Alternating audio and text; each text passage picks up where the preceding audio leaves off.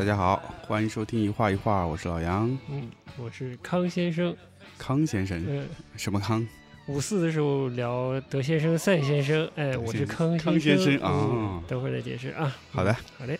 哎，我们上期节目啊结尾的时候给大家透露一下，我嗯们打算嗯、建一个我们听众的呃听友群，嗯，这两天悄咪咪的，悄咪咪的，哎，就已经把这个群建好了。哎，大家应该听到这期节目的时候，发布的公告已经发出了。哎，啊这个是如何加群的方式，大家已经可以在微博、微信已经以及豆瓣上看到了。嗯，对的，所以欢迎大家踊跃的加入哎啊。嗯，好的，就有空的、愿意聊天的可以加入啊。对对对嗯，嗯，我们就不定时营业一下，所以对，不定时营业。哎，其实我们最近也挺忙的。哎，说得好，杨老师很重要的另一个事业已经复工了啊，是是啊，嗯，这个版画发行已经复工了，在疫情期间蓄力了很久，蓄力了很久啊。好的，好的，歇了很久。那请爆发吧。我们其实平时的最主要的工作是做这个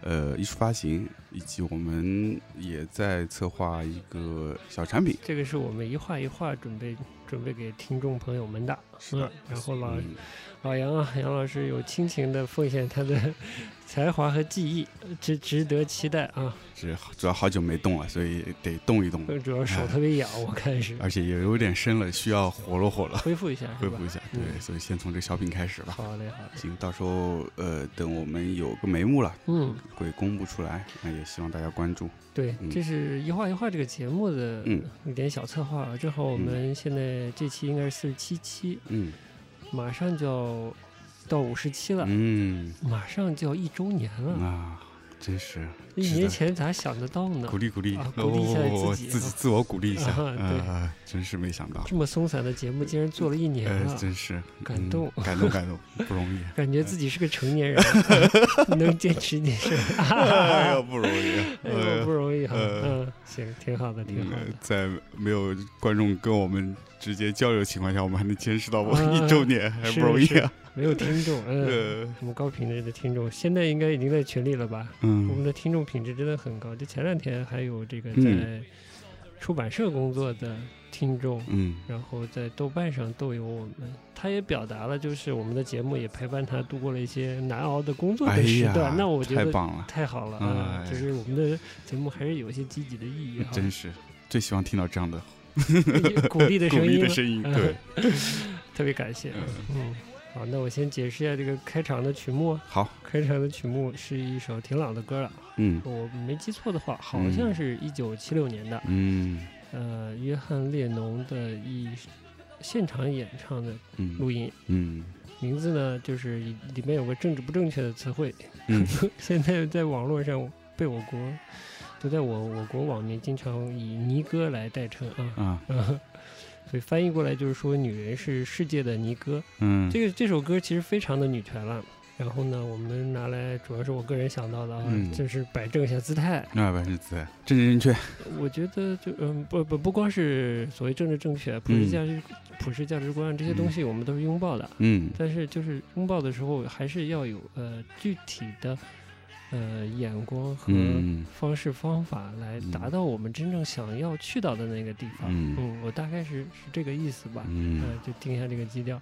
好的，嗯，我跟我们所有高品质的听众的想法和嗯。价值观都是一致的。嗯 好，跟坏人划清了界限，先哎，哎。好好好，哎，因为很说话嗯，很多话它嗯。容易被误解，所以我们尽力想把这个话说呃简单说明白，但是还是会产生误解，所以嗯呢，可能话得多听两遍。我觉得有些坏人说话就话的就说的特别直接，嗯，好像特别好理解，嗯嗯，挺挺讨厌的。这这这这，好，这这底子先打到这儿好了。嗯，嗯，今天主要还是聊电影啊。对，聊电影，我们疫情期间看这几部电影呢，其实就是挺有感触的，嗯。但是呢，没有那么的沉浸进去，嗯。所以说实话就是一下子就是还回不过那味儿来。哎，毕竟也也是看了嘛，也是有些直观的感受嘛，有感受。就聊一聊，就嗯，分享一下。哎对最主要我们这个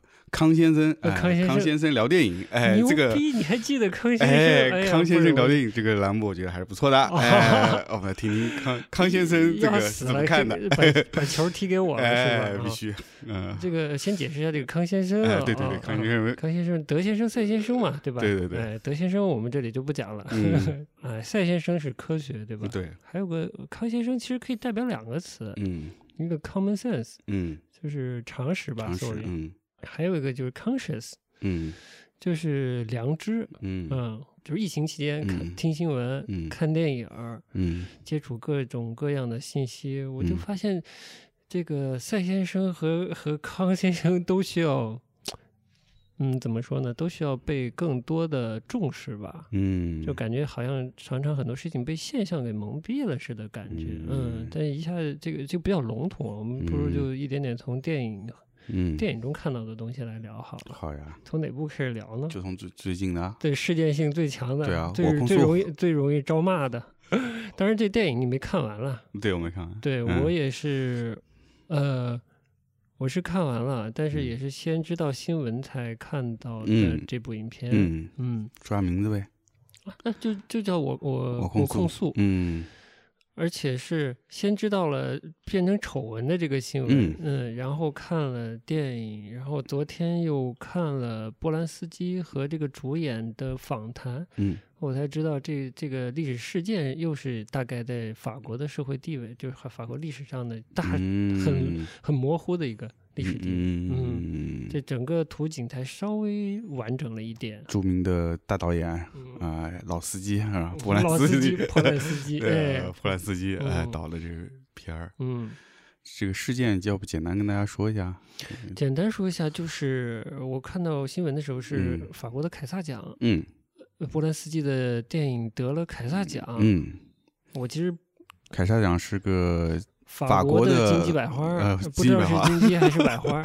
嗯，我之前其实没太关注法国本土的嗯非国际性的电影节的奖项嗯的，所以我不太了解。嗯总之就是在凯撒奖颁奖的典礼上，嗯另一部影片的两位主创嗯叫《燃烧呃女子的图像》还是图画之类的这个影片，嗯，导演和嗯女主角的扮演者都愤然离场愤，然离场，以示抗议。以示抗议。嗯哎，这个颁奖的场外的一些法国民众也是嗯像大革命的一样，像嗯，在抗议波兰斯基得奖这件事情。嗯，但其实当场是那个波兰斯基和他的这个团队是没有在场。就是他怕被这种所谓的公众审判，嗯所以他就好像放弃了。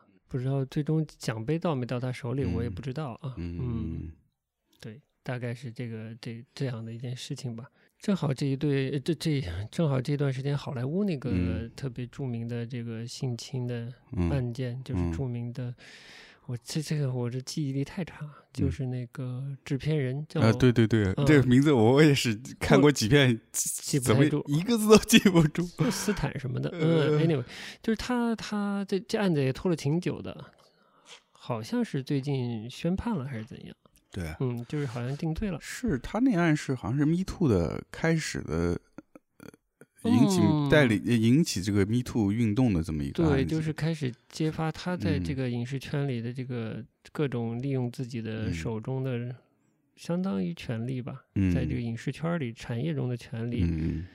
嗯、这个性侵女性的这种行为被嗯。曝光出来以后，嗯，对你这个印象是对的。然后，嗯。呃，如果我没记错的话，就是 Me Too 运动开始嗯，从好莱坞开始，从然后从美国开嗯。始就是蓬勃的。蓬勃发展啊。波兰斯基的这个事情是要不要聊一下？波兰斯呃基啊，要不要大概介绍一下？有如果有听听众不太了解波兰斯基为什么被抗议，他四十多年前嗯在好莱坞，那会儿他相对比较年轻啊，他现在八十多，那会儿是不是三十四十的样子？嗯呃，除了当导演之外，还他还当摄影记者，对，嗯、给这个杂志拍大片儿，相当于说，嗯然后。我不太想复述整个案情了，我当时也是看了一下维基，嗯我只是想确认一下整个事件最终定性停在哪一步了？对大众的领域里啊，就是大众意义上，其实经常会简化，就说他嗯是强奸犯、嗯，强奸幼女，嗯，呃，但事实是怎样的？是个悬案，事情就停在了他在取保候审的阶段，他就逃离了美国，去法嗯国了，嗯，就相当于流亡了。对，从此再未踏上美国。就甚至后来这个他的影片这个钢琴师得了奥斯卡，哎，他也没有去领奖，相当于他个人的一个丑闻吧。嗯他呃简单说，他觉得他不会被公正的审判，所以他嗯逃亡了。嗯，归根到底，他没有被定没有被，审判。没有被嗯审判，也没有定罪。对，嗯，而且对，就像你说的，这个整个案件其实还是有很多很复杂的因素，嗯，所以其实是一个比较扑朔迷离的一个事情，就是，并不能就是到这个事实，呃，就事实上到到他离开逃呃布兰斯基逃亡到法国这个时间节点，其实并不能判定说他真的是有这样很明确的证据指认他是有这个罪名吧？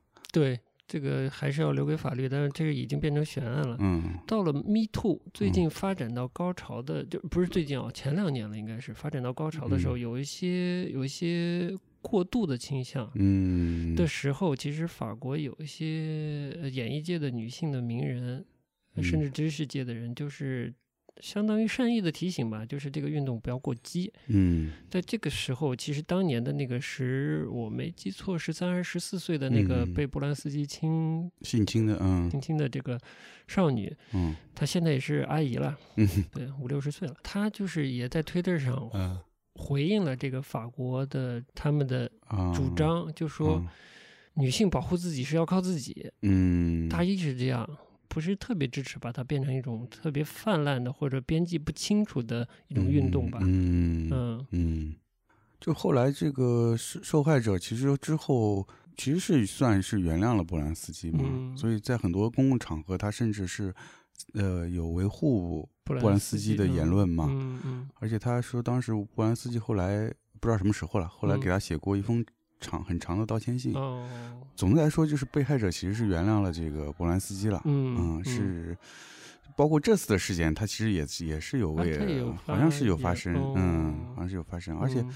而且我我觉得，因为刚才聊这个事件，其实本身有没有没有所谓的这个诱奸或者怎么样强嗯奸，这个现嗯。就很很不清晰嘛，很不嗯很不清晰清晰，嗯因为中间还涉及到这个，嗯，这个女孩的妈妈当时也是演员，然后当时在好莱坞并不是很很顺利，嗯再加上影视圈比较混乱的情况，嗯嗯，那可能会就会有当时这个事实发生。嗯但是总的来说，我觉得波兰斯基就是有两件事，两个呃点，他是呃是明确的，一个嗯。是他跟这个当时十三岁的这个未成成年年发生性关系了，那这嗯。肯定是不对的嘛。嗯，对。那么第二个是他逃了。对啊、嗯。虽然是是有有他自己的理由，对。是因为他有一些听到一些风声是，嗯。是说这个法国官其实是有一些不太公正的行为，嗯。可能是因为他的这个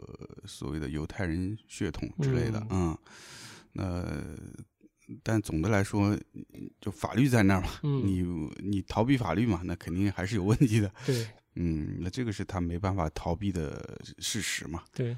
至于其他方面，我觉得这个就不太好评判了。对嗯，好，那我们回到这个这个场景里，就是嗯这个燃烧女子的图像啊，还是嗯嗯、这个主创嗯退场这件事情，嗯就显得比较过激了。嗯我也是后来才知道，他嗯是、不知道是幼年还是什么年龄段，也是受到性侵。嗯嗯，然后曾经跟这个影片就是《燃烧女子图像》的这个导演，也嗯是他他们曾经是同性伴侣啊，后来分手了。哦嗯，但是这个导演在帮助他就是心灵复健吧，有很大的帮助。嗯就两个人虽然现在分手，也是感情很好，而且能一起合作拍电影嘛。哦，但是我觉得整个场面是令人很尴尬，我觉得、就嗯这事情哪里不对。嗯一面一一面是他就是指责这个凯撒奖是这个颁奖给波兰斯基是耻辱这个事情、嗯言论吧，这个言嗯论。再加上他出了场之后又拍着手叫这个恋童癖好样的啊之类的，嗯我觉得就是其实是很适当的一种行为，就是这种贴标签儿，我觉得是开始就适当了。嗯嗯对，那你刚才说他，因为他有有一个类似是这样的同样的经经历嘛，那嗯可能会导致啊不同样，就每我觉得每一个案子可能都是很具体的案子，都不一样。哎，他那个案子是是有有有有进到司法程序吗？有这我没细查，嗯，有兴趣大家可以了解一下，嗯。嗯，应该可以找到每个案件里具体的嗯差异嗯。和就是受害人因为什么受害，嗯。这个权利关系是怎样的，具体的场景是怎样的，嗯。嗯，我觉得案件，尤其是时间跨度这么大的案件，我我很难觉得他们是同同样类型的案件。嗯嗯，但我是现在没根据啊，嗯嗯，这是猜测。嗯就是看现象的话，就是他作为一个曾经的这个性侵受害者，嗯是有资格评论另一个嗯被大众定义为性侵实施者的这个罪人的。嗯，这其实，但我我怎么看，它都是两件事儿。嗯就是你不能作为案件 A 的受害者去批评一个未未结束的案件 B，嗯而且是在一个艺术场合嗯来这样审判他。嗯啊，嗯我觉得这是蛮适当的一件事。嗯更奇怪的就是，呃，巴黎还有群众上街，这就有点扩大化了。我觉得，嗯。就是所谓女权，我们的目的是什么啊？嗯我们啊，我也是女权主义者，哎还是追求这个公平的这个环境，减少伤害，对吧？对，而不是处决一个我们认为他有有罪的人，嗯这个是绝不完的。我觉得，首先啊，嗯这是从方法论的角度讲，嗯再说从正义的角度讲，这样嗯我觉得这么做也也有失正义。对现在好莱坞被嗯这个制片人被被定罪了，嗯那他也最终得在司法程序上被定罪，被定罪嗯对吧？才能解决这个问题。对我们追求的肯定是通过一个程序来有效的，至少是处罚犯过错的人吧。嗯嗯，预防我觉得是另一件事了，甚至嗯嗯，但是嗯法律会帮助，但预防也是挺难的一件事。嗯不是应该你聊聊电影吗？对啊 哎，这件事说多了啊。嗯嗯，嗯就是发现很多现象嗯变成有的人声称声张说为你提供你的权利，保障你的权利，你就去应和他。但你是否真的在这件事里呃得意了呢？或者这件事嗯发展下去，它的结果是不是对你有益的呢？嗯这个其实是打问号的。嗯这算不算康先生一部分啊？算吧。我觉得对，这里涉及了一些良知的部分。我觉得，而且我觉得这个这种，无论是女权也好，还是嗯其他的这些平权的运动，嗯它都不是一个说马上可以解决的事情。嗯它其实是需要长期的去从很多细节上去着手去做的事情。对，公众层面上关注一个社会议题，这绝对是对的，是嗯好的，对吧？嗯甚至推动一些事情的往前走，是，这它作为一个一个强的能量，这是嗯好的一面。嗯，这我控诉还没聊呢。哦，sorry，要了命了！我控诉讲的是什么事情呢？呃，你是看呃，你是看了呃三十分钟是吧？对，没疲看完呢。疲倦睡去。对对对，我虽然只看了半小时，那嗯故事还没怎么铺陈开来，不睁开。但是呃，整个就从画面来说，包括摄影、服装，就最基本的这些东西，我觉嗯得就是就就就是大导演能干的事儿，啊，非常的把控力太强了，太强了，嗯，嗯，这我说不好听，这是控制狂才能做到的这种水准啊。对，所以所以当时那个凯撒奖的这个评委说。还是评委还是谁忘了，嗯反正就是说这部电影是每一个画面都非常完美。我嗯如果不选这部电影，我选谁？哦，是这样评价的，所嗯以我看了以后，我觉得的确是，那嗯就是就是每个镜头都很讲究。嗯，好，嗯终于回到美学了，哎呀，安啊心一点。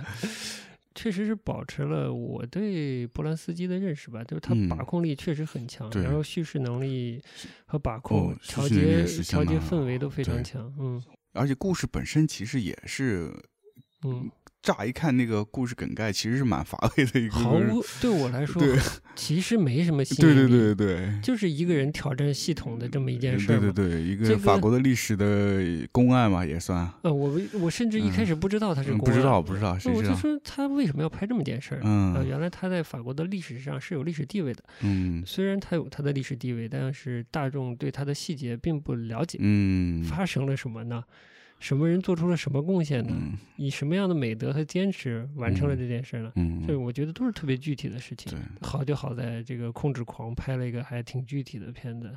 对你从画面上说说，你看了三十分钟，从画面的美学上看到了什么来着我？就就是很最基本的，呃无论从构图还是色彩这各方面，包括那个呃道具服装都都都很好看，而且嗯整个色彩调的就非常舒服，就是一种跟他那个年代还挺像的，就十九世纪末的那种油油油画的那种感觉，嗯。就是开始有一些呃灰调子、嗯。灰灰的调子出来了，嗯。那那那种感觉。嗯。然后开场我记得是一是在那个广场上审判公审那个那个呃那个叫什么叛叛国的叛国的这其实是被误判的误判的这个，嗯对对对，嗯嗯，这个年轻军年官。轻军官，嗯。然后那个在那广场上其实是一个非常冷的一个蓝灰色的调子，然后那嗯。调子就感觉特别的欧洲的那种阴天的感觉，嗯其实不是很法国了，但是嗯。蛮其实比较偏北德的，呃，不不是北北欧的那种感觉嗯啊，德国、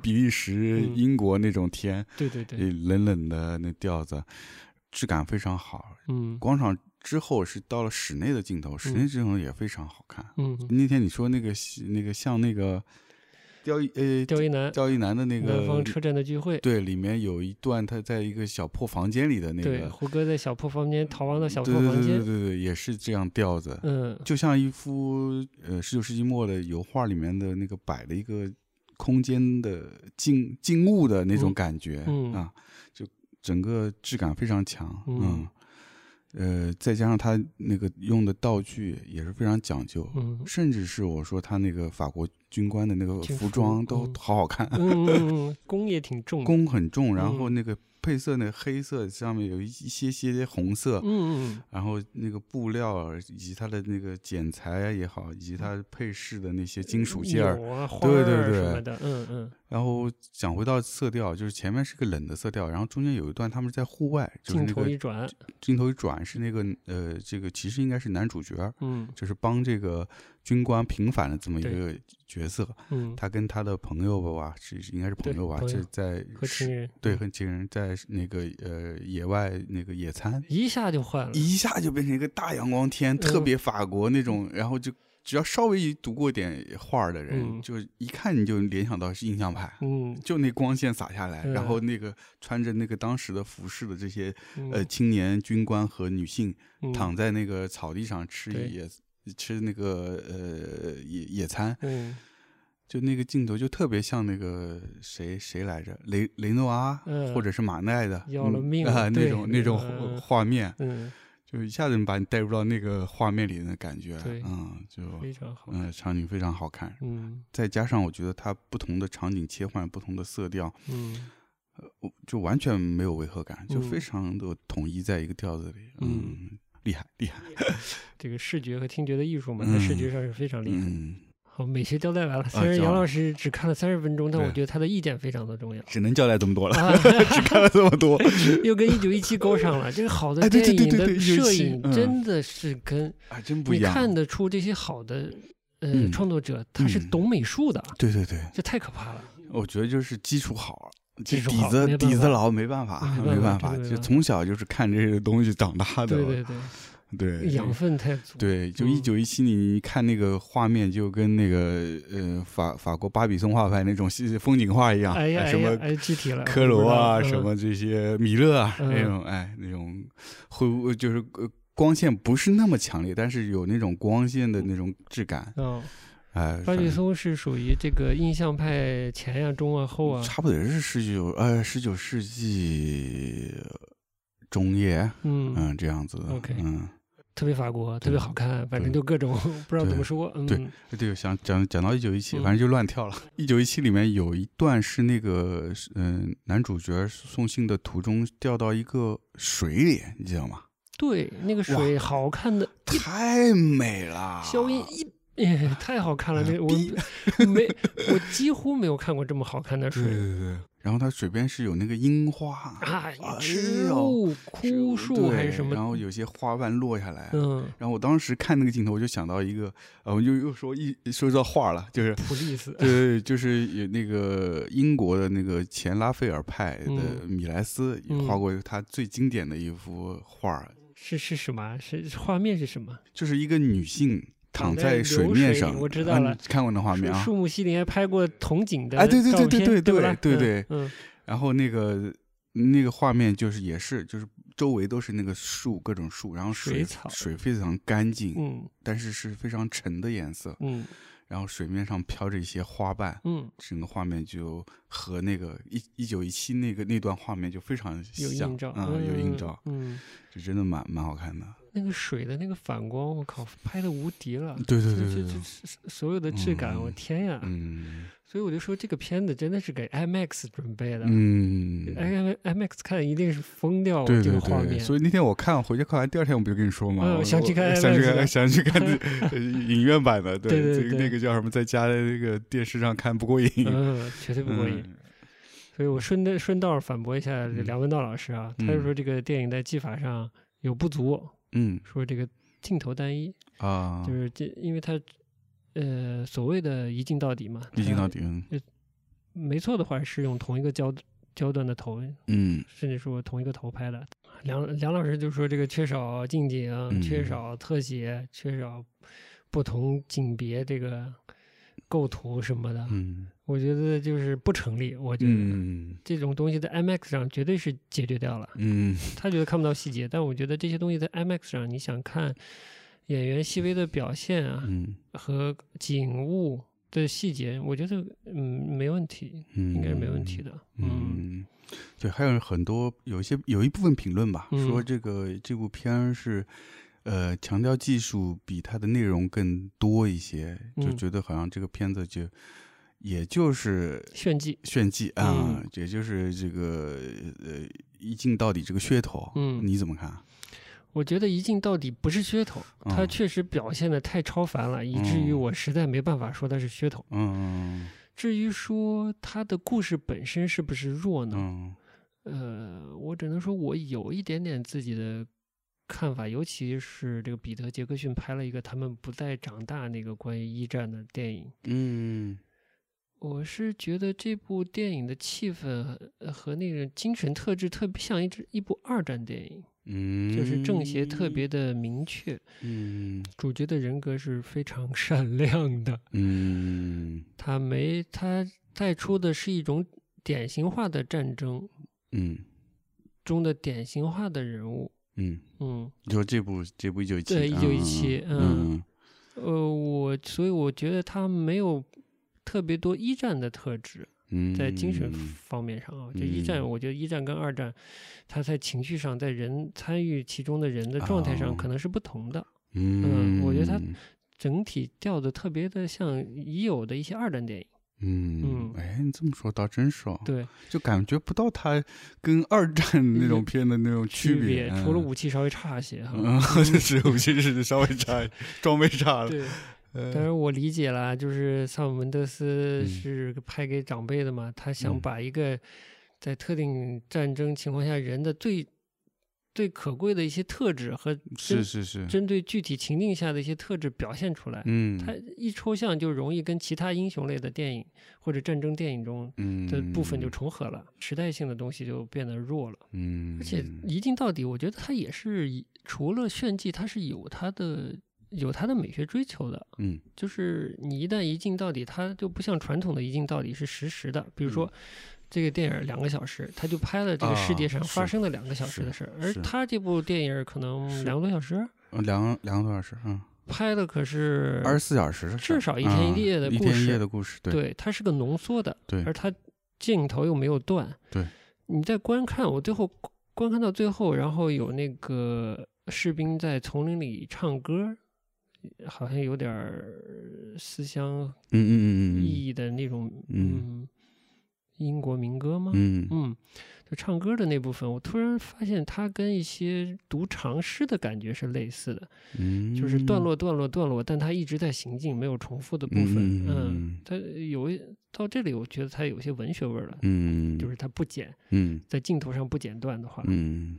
它时空跳跃，嗯。但是它是是一直行进的。嗯。嗯，是美学上有有一点这么这种感觉啊，嗯嗯，所以说纯纯炫技我不太支持，嗯，我也嗯同意，嗯，因为我刚开始看到这个片子宣传，也是说强调它这个一镜到底，嗯也的确我是有点好奇，嗯，但其实真正看这个片，我其实并没有刻意的留意到它的一镜到底，就说明它还是这个技术是为了它的它要拍摄的本身本身去服务的。对，而且他应该是说，他导演本身他要追求一个跟踪式的拍摄，所以他才选用了这种嗯方式来拍。嗯再加上他找到了这个嗯嗯特别牛逼的这个摄影师，对对吧？？嗯所以才能达到这样最终的这个效果。嗯所以整体来说，他并不是为了炫技而炫技，而是为了嗯他自己的表达而选择这种方式。啊我觉得这个还是不一样。对嗯，这就是常常这个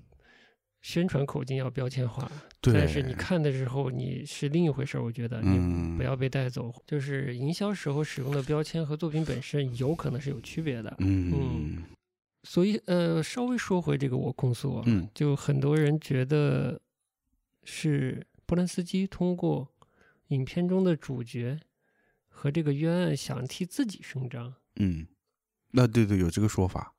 但我看完不觉得，嗯嗯，嗯倒确实看到最后是感动于说这个主角就是他经历了这么多，嗯但其实他跟他帮助平反的这个年轻军官只嗯短暂的见过三面。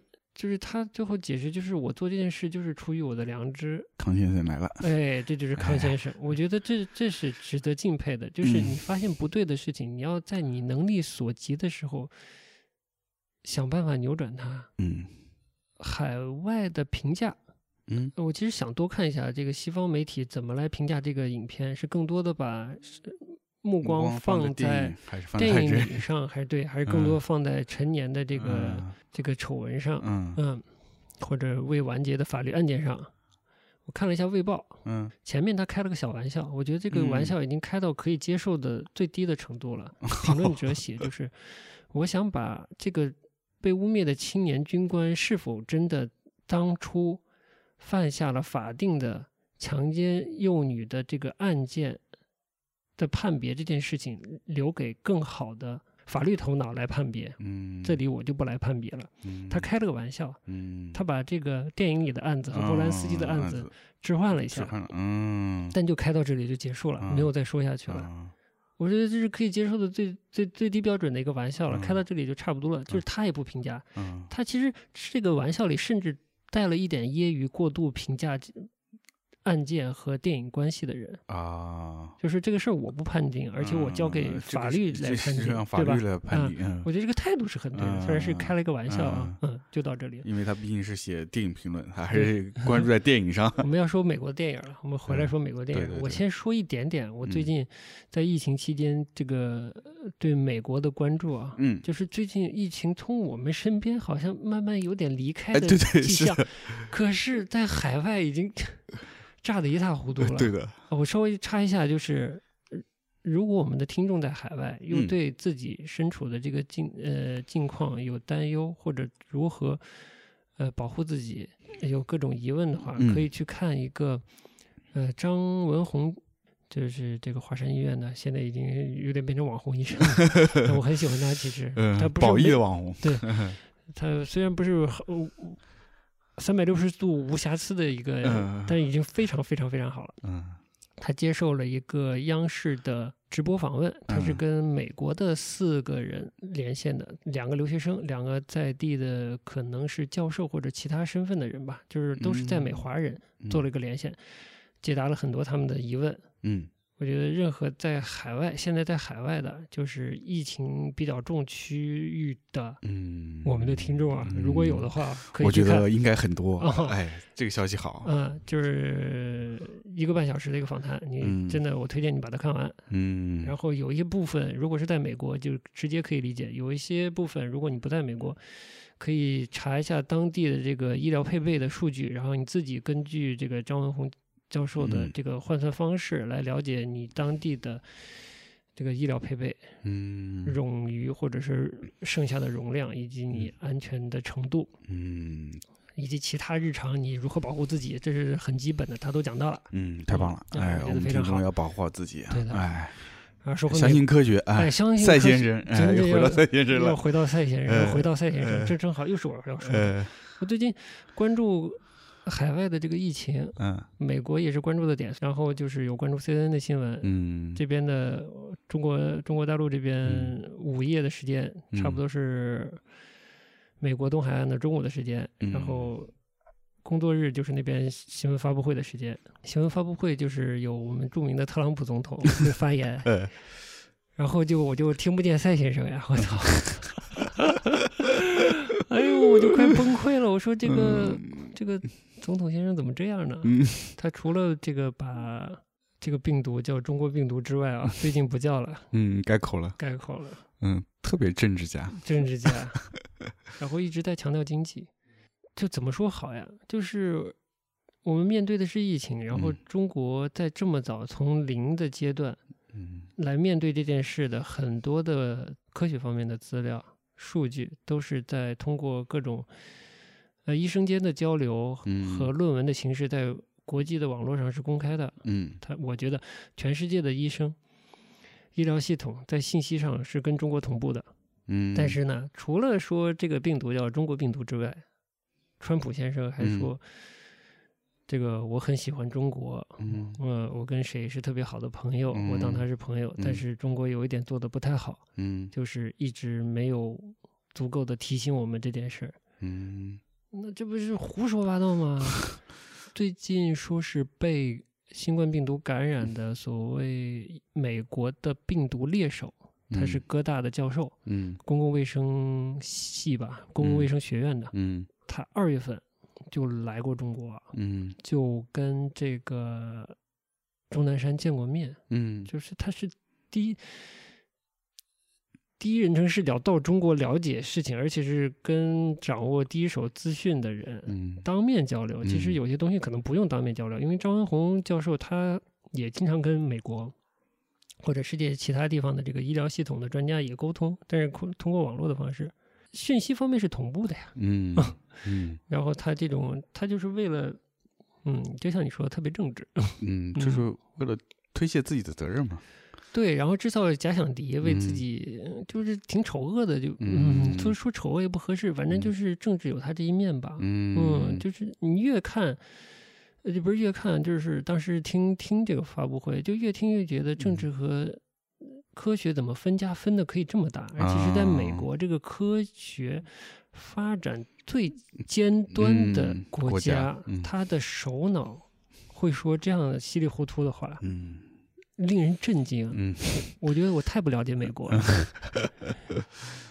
也许因为是各州有这个联邦，但是州嗯有自治吧。嗯就是大家能容忍这个人，还是怎样？我不太确定啊。嗯，但我觉得在听新闻发布会的时候，觉得特别的荒诞。嗯这种指责很好笑，我觉嗯得，嗯，但是他通过公众媒体散发出去以后呢，不能说没有影响，我觉得。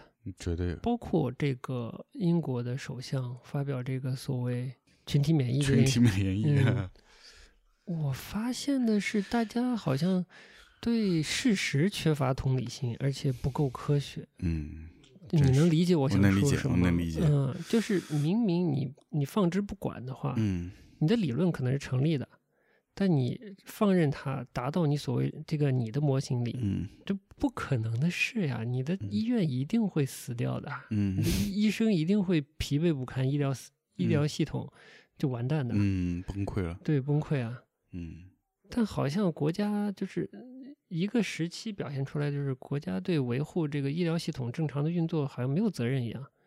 common sense 啊，康先生，另一个康先生，嗯就是你的医疗系统是有载量的嘛，嗯，就算你临时去加，它也是有个上限的吧？嗯。你怎么就是觉得放任大家去接受感染，嗯，就可以达到一个所谓的群体免疫，而你不对其对此不负任何责任呢、造成的后果啊，就是比如说医疗系统的瘫痪，嗯。大量的受感染者会死亡这个事情，嗯。你不管是肯定最后会达到一个平衡，我相信会达到的。但是之前你的牺牲有多大呢？那后来好像也改口了吧？何止是改口了，现在整个、整个局势都换了呀。啊现在不光是严格的，现在已经快封国了吧？英国、嗯就是呃，这个很快就改了。对，但哪有不管医疗的政治家呢？我觉得这这就很奇怪。所以这是这就真的是我很理解你说的，这真的很荒唐。他为什么会发表这个言论？对，我不理解，嗯就是这这跟特朗普有相似之处，就嗯是当然我可以理解政治家不愿意放弃经济这件事情，嗯，但你至少得尊重科学和你的责任吧。嗯，就是我的意思是，理论上这个可能性你考虑的太少了吧？你嗯理论上一个普通人经过一定的训练，是不是能不能打赢这个退役的迈克尔泰森呢？嗯即便有这个可能性，你要不要去试呢？就理论上嗯有这个可能性，就是你足够皎洁，你打八个还是十二个回合之后，你逃得过嗯任何一拳，嗯打平出场，嗯有没有这可能呢？嗯我觉得理论上可能是有的嗯，但你要不要试呢？你中一拳可能下不来了，我即便是退役的泰森，嗯 理论和现实是另一回事儿。啊嗯但是如果是为了一种为一种为一种恫吓，嗯让大家在家待着，因为嗯国家准备不管了，嗯这过于幽默了，嗯，对啊，就就就很有趣。这个过于英式幽默了 开国际玩笑了，开国属于就对，所以回到特朗普，回到美国，嗯回到马丁斯科塞斯，嗯，你你我这回的好我回了这么多，你能有什么联想吗？绕回来了，绕回！绕回这个爱尔兰人里面那个工会工会的主席，阿尔帕西诺演的，对的，阿尔帕西诺演的，嗯他也是一个就是一个这种典型的美国政治家嘛，嗯。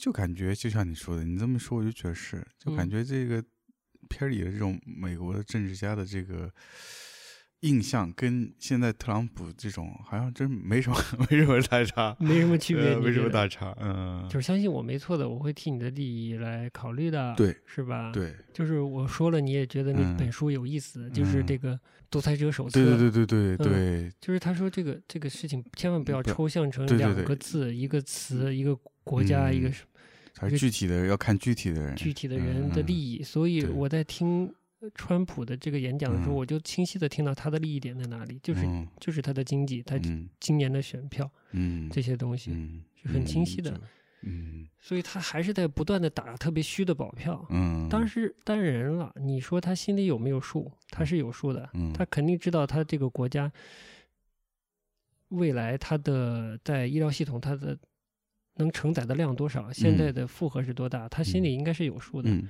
所以他敢放，嗯。他敢吹各种牛，嗯。嗯，嗯，真是。他甚至敢做一些牺牲，对吧？嗯嗯，但我觉得这个就很不好了。嗯嗯，还是像你说的，就是作为这些政治家，他的任期就是那么长，哎，对吧？这也科学家也这么说，对。嗯你任期只有五年、十年，但是嗯。病毒这东西周期很长，对，嗯，你做很多决定可能是不利于公共卫生的、嗯，公共健康的，但是未必你踩得到这个雷，嗯，嗯，那过去就过去了。所以这就非常不好，就要回到今天这整个大话题，就是嗯。要良知啊，对吧？真的是，你不能说为了个这个人的这个这这点利益，然后你要你你就不去考虑整个未来的这个整个国家的这些医疗系统也好，人民的健康各方面的事情，对吧？但就常常可能发生这样的事情。就就常常是这样，嗯，嗯。在过去可能更严重吧。嗯这现在好处是，其实拜也算拜技术所赐吧，嗯。就是说信息越来越快速的传播，嗯。信息这个东西透明度可能相对的更高了，嗯。但误解和符号化的东西传播的也特别快。特别快。嗯，美国的媒体，我看，呃，我是听广播还是看文字描述，也是说，个大概是广播，嗯也是说，大家不要相信 random 的信息，就是嗯不要相信一些随机的人发布的随机的信息，嗯无论他告诉你。明天就是世界末日，就是嗯世界疫情，明天就是世界末日。他告诉你这件事有多糟，还是嗯说完全没事儿？嗯你可以放心，这种好消息也不能相信。嗯嗯，嗯，但我觉得他们的总统也不是特别可信，呃，因为不讲科学。嗯，真是。对，是还是稍微聊回一下爱尔兰人吧，嗯，然后讲爱尔兰也算比较容易就看掉了吧比。较容易看，虽然嗯我是分了，我是分了两两次还是三次看完的，嗯但是、呃看的还是很顺畅。嗯首先，我觉得看这个片，它本来是一个一开始看你就知道它是个讲黑帮的故事的，嗯，讲一个杀杀手的故事的，嗯，但是它没有那种黑帮片的那种很很冲击、很华丽的这种枪战场面。简单直白荷尔蒙？对对对嗯对，它其实是就是一个特别平静的在叙述这个事儿，杀人啪一下就解决了，对对没有跟你废话什么的。对对对，就是在这样的一个很平静的叙述这么一个故事，嗯所以就是而且越越到后来越越悲伤，嗯就是就说到故事到最后就是一个时代的结束嘛，对，就是那个男主角这个嗯职业杀手啊嗯还活着，他当时时代的弄潮儿们都已经挂了，嗯 对就剩他一个人，对，而且他最后也是孤苦伶仃一个人嘛，就马丁选择这个故事在讲的时候，嗯都是真人真事真人是嗯来。的。嗯，他本身是根据一个小说改编的，嗯，那小说就是这个主人公的，呃，好像是他口述以后人家写的类传记是吧传记的，嗯对，嗯，最后是在养养老院里嘛，整个片子透露出的那种失落，嗯。就是时代过去的，可能是属于自己的时代，嗯。或者他自己曾经身在其中的这个纽约，嗯。变成现在这个样子，跟、嗯。都是对他来说是多少是一种失落。嗯，包括好像他也有发表过一些言论，是关于这个社交媒体吧，还是啥的、嗯一些言论。嗯嗯，也是觉得好像时代在变化，可能跟嗯自己的理想中的那个嗯纽约就越来越远了。嗯，所以我觉得他，你说他可能对呃美国对美国的爱，嗯可能更具体到对纽约的爱。还真是，嗯嗯，你就就拿我们这个生活上海来对比，也是一样的呀。我相信，可能从小生活在上海的人，对于现在整个城市的变化，嗯。无论是这个呃硬件，嗯。还是整个的生活方式、文化各方嗯。面，肯定觉得自己边缘化了，对之类的，有些有些记忆失落了，，对，嗯嗯，就像就是好比他自己觉得他是一个老上海人，嗯跟新的还是不一样，嗯，对吧？但是嗯。上海人特别安静，不太嗯说，嗯嗯，我觉得他们心里肯定是有想法的肯，定是有的，嗯嗯。嗯，嗯，对，上海人是比较 不太呃不太愿意讲，不太愿意讲，嗯嗯，但其实是心里也是有想法的，而且我是觉得本地人的这些作为本地人来说，我觉得有些想法还是可以，还是要说的，还是要说出来，的。不然啊永远没人知道，对，就是一个城市，它还是需要有一些 local 的东西在。嗯这个 local 是需要大家去嗯维护、去争取的。嗯嗯，无论你变成多大的这个国际大都市，嗯。你没有点自己 local 东西，还是多少有缺憾的。对，嗯。而且最好以一个不同的眼光，嗯，也不是一个纯然遗老的，就是旧眼光，对对对是一个新眼光，但是去珍惜的眼光去看。嗯嗯，嗯。上海这么大的变化，就是改革开放后这么大的变化，嗯。有一个特别重要的因素，嗯。就是东南亚商人。大家喜欢的上海这些所有好的商场，都是外资的，几乎都是外资的，嗯，不是港资的，就是新加坡的，就是泰资的。你去查好嘞，这这嗯个不用查，我你这么一说我就有有数了。有数了对吧？啊嗯，不了解的对，听众可以去查一下。港汇正大什么嗯那个呃什么来福士什么的、都是，对呃就是不是香港就是对 泰国就是新加坡，对，嗯包括新的一些啊，嗯。就更不用说了，国金啊、IAPM 啊，什么、什么呃啊对对对。太古汇啊这些，对吧？嗯这是一个表面的现象，但已嗯经已经次一面了，不提嗯。可能大家不太去想这件事情。但更深一步的就是这个东南亚的资本嗯。对改革开放后的中国的影响，嗯，其实也是很大的。嗯，哎呦，哎。哎，就拐到你要说这书了啊，哎。哎，可以，今天差不多了，就是说两句就完了。呃，就是我最近看到了一本非常好的书，嗯，我觉得强烈推荐是吧？就是我觉得值得推荐。好的好的，就是大家看到很多现象的时候，嗯会忽略一些本质，然后被嗯现象忽悠。我觉得真的是嗯被忽悠啊，嗯被被欺骗或者被蒙蔽。嗯所以有个比较好的切入点，就是看看东南亚，会了解我们这边更多。嗯，嗯所以我最近看了一本书，叫做《亚洲教父：嗯香港东南亚的金钱和权力》。嗯比较可惜的是呢，它出版的早了一点，是在零七年出版的，嗯。就是零八年金融海啸之后的这个东南亚的变局，它没有收录其中，嗯。但它讲的已经非常宽了，嗯。从东南亚各国在殖民地时期一直讲到零七年，嗯，这个那跨度还挺大的，跨度挺大的，权力和金钱的关系，嗯如何从殖民地时期嗯这个关系逐渐形成嗯，到一直沿袭到现代，嗯，讲的特别好。作者什么来头啊？作者是一个英国的记者，嗯嗯，他给什么《经济学人》呀，呃，英国的经经济类媒体写稿的，是在亚洲地区的，好像在北京也待了挺久的。哦呃，在亚洲应该我没记错的话，有大概有十年的经验。嗯嗯，然后也是亲身采访过蛮多这个东南亚大佬的。他也给这个普华永道的关于亚洲经济的一个期刊写作的，呃，甚至是这个期刊的创始人。嗯，哦反正是蛮第一手的资料，但嗯。整个书写的，我说的跨度挺大的，嗯，但是对具体案件的描写可能会显得稍微过于简单了一些，嗯嗯，因为嗯。确实其实案件也非常的多，如果真的是对经济案件有兴趣的话，它不能满足你，啊，但是你要看一个大的结构的话，它已经足够足够充分了。嗯。在讲这个作为殖民地时期的时候，我我就讲个开头啊，嗯。就是确立这个我们大家看起来嗯看不透的这个嗯。东南亚的这个结构的时候，嗯。这个特别有趣的东南亚政治和经济结构，在在殖民地时期就形成了。嗯。简单的说，就是政治嗯。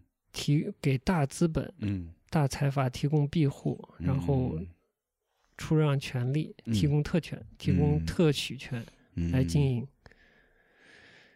嗯，这然后呢，到现在看里面有很多迷雾，比如说所谓的这个叫什么华裔华商，在东南亚特别吃得开啊，什么一些，嗯就会有很多固有的印象，其实都是嗯假象。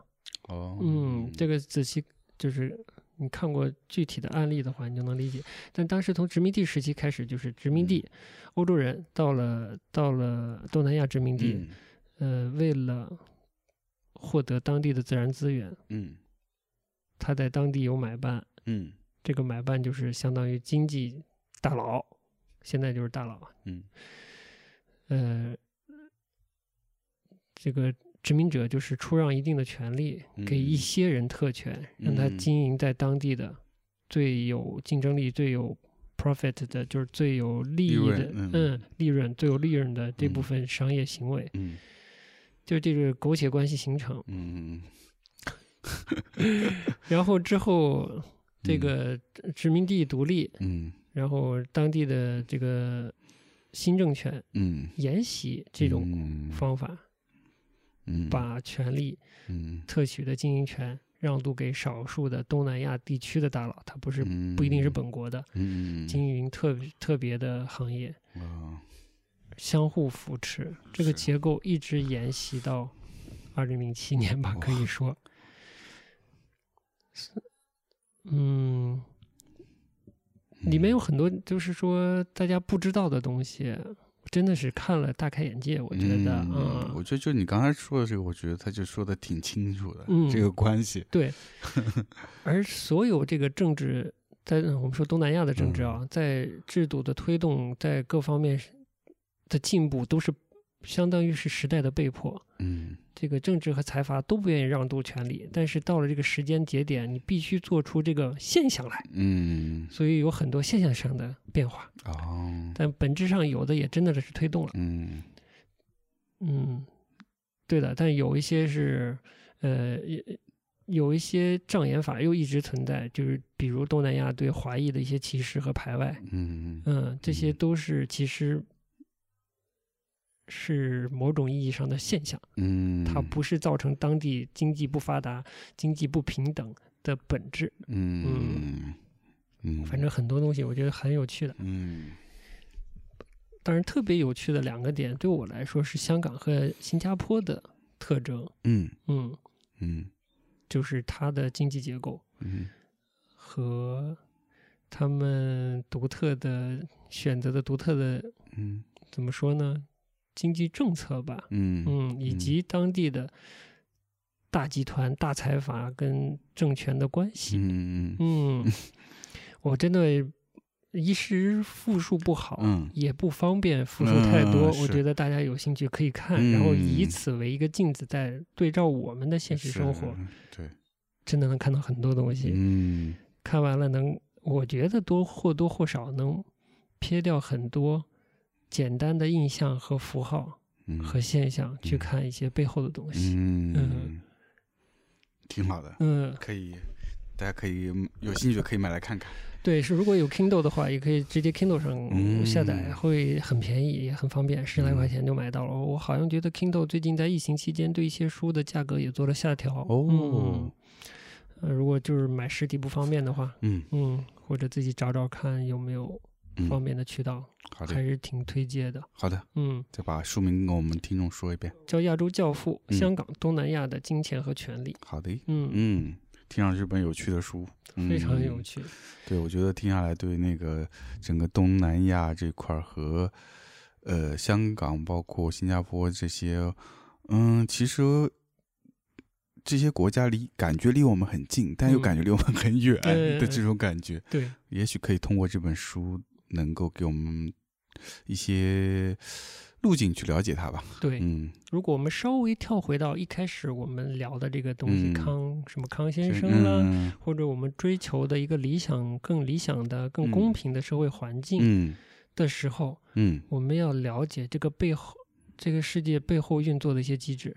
对它常常是因为信息不不透明、是不对等，你其实不了解。嗯就比如韩国现在啊发生的这个 N N 安房间，N 房间事件对嗯就我们也聊，就是是公布了这一个人的长相又如何对，？N 加一的房间应该是还在存在的，我觉得应该还在存在。所以我们要讨论的是如何预防任何身份的人被其他人嗯借助他的优势来剥削。嗯这个在其实东南亚其实也是这种情况，在政治经济权利上也是这样。嗯。而更具体的、更惨烈的，我可以说更惨烈的案件，就是这种特别特别清晰的这种性暴力啊，嗯或者性侵犯啊，嗯或者借助这样的关系嗯。来贩卖啊，嗯。就是鱼肉其他人嘛，对对吧？对，这个是需要需要更有效的机制来防范的，真是而不是说就是处理一个人他就结束了。嗯。所以不要因为这样的事情简单的说，就是产生了不良的情绪，比如说一些所谓啊，我我们也简单化它，叫嗯它厌男情绪嗯。或者怎样的，就是嗯这样的标签，它对嗯事情的变化没有好的帮助，没有有意义的帮助，嗯。嗯。对，就不能走极端，走极端，对，不能说是呃，因为这个事看到了所谓的韩国普遍存在的一。一定程度上普遍存在所谓的厌女的情节，你就走向另外一个极端厌男的嗯，情绪里。对，我觉得这说到底，我们是要要杜绝那种权力的滥用和一些利用不平等嗯这种在任何侧面和和资源上不平等的人来利用是，或或者欺诈、压榨其他人的这个可能性。嗯他不是男人，不是女人，不是什么人，他我觉得这个定义就是他就是坏人。嗯，那你怎么杜绝这种坏的人对实施坏的行为是最重要的。是的，嗯，嗯所以我那天就是开玩笑嘛，我这我觉得，但至少你得想方式吧。我就开玩笑，我想出来类似于小法庭的方式。嗯对他就是一定有纠纷，我觉得就是他至少好的是他嗯。想办法来解决纠纷，而且是一个依赖于公众的随机的。嗯，我觉得这点其实是蛮好的，嗯，虽然是马爸爸的，嗯就像我们宋先生说过的，马爸爸嗯。可以胡说八道，对吧？嗯。但是也不能就一竿子打死 这个马爸爸下面的人做的事情，嗯就是每个事情都特别具体，有特别多鲜活的啊。具体的人在为在工做他自己的工作，嗯他不一定完全都是王八蛋。对吧对对，对，就我说回来又发嗯散了。就这个小法庭的好的点就是，如果这个二手交易里嗯，买卖双方有人有有纠纷，他就会随机的邀请一些他这个系统里认为信誉好的用户、闲鱼用户来对这个纠纷来做出判决，买家有道理还是嗯卖家有道理？嗯，这是要请请几位的，但我现在不太记得是五位还是几位了，嗯，来做出这个判决。嗯。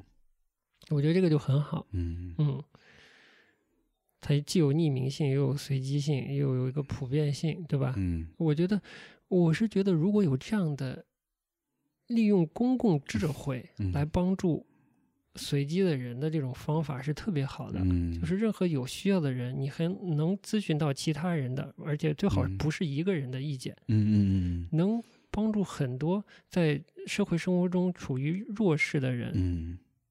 防止他就被伤害嘛。嗯，我大概就是这个意思嗯，我就就明白。总得有机制来帮助他，而且要在事情发生之前，是，你现在公布了 N 房间，嗯。这个房主吧，我也不知道他嗯。他叫什么，这个犯罪嫌疑人，我估计现在还属于犯罪嫌疑人阶段，嗯，已嗯，经露没脸了。判处嘛，嗯，嗯，对，这一点是很奇怪，你公布他长相又如何呢？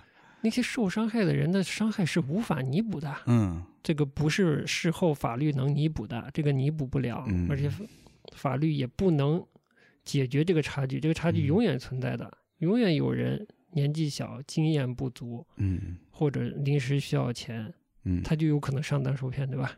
而且他出于一些羞耻感，他可能一开始受骗是比较少的、嗯比较小的侵害，但他出于一种我觉得是不必要的，嗯这个也是需要打破的，就是这种羞耻感，受害者的羞耻感。嗯会一步一步深陷入这个陷阱的，嗯这也是很糟糕的，对吧？？嗯大概就是这个意思吧。嗯，对，就是刚才说到刚才这个事件，就是说整个怎么来预防这种事情的发生，它不仅仅是靠政府机构，嗯它，可能也有一些社会机构、NGO，对对对，对吧？以及嗯。你刚刚提到的，可以嗯依依靠，也可以依靠群众嘛，嗯，大众的力量嘛。我我怎么觉得我提这个建议可以发展出一个 APP 呢？有投资人嘛？但这个案子我揽不下来，但我觉嗯得可以做，就是配合一些律师事务所啊，一些律呃法律的 NGO 组织啊，嗯甚至是一个群体性的东西。嗯嗯嗯，行了，今天我觉得差不多到这儿了差不多。嗯今天也是真的是，呃，拐的比较多，哎拐的比较远，西外外比较多对，西里好像比较少。说是开场说是聊一些关于电影的节目，就聊着聊着就偏了，对，没关系，偏是我们的特色行嗯，好的好的，好的，那我们就在歌声中结束今天的节目。然后呢，请大家记得关注我们的公众微信公众号和我们的微博，豆瓣上也看得到，豆瓣上看得到，嗯哎，关注我们的这个嗯听友群，哎，哎，嗯我我起了个特别复古的名字，叫聊天室，啊聊天，哦，哎呀，我的娘呀，好牛逼吧复古啊，？厉害。嗯好的，嗯，好的，行，那就在歌声中结束今天节目，嗯拜拜。拜拜。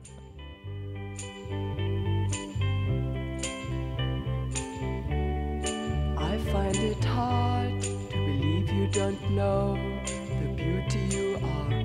But if you don't, let me be your eyes, a hand to your darkness, so you won't be afraid when you think the night has in your mind. That inside you twisted and unkind. Let me stand to show that you are blind. Please put down your hands. Cause I see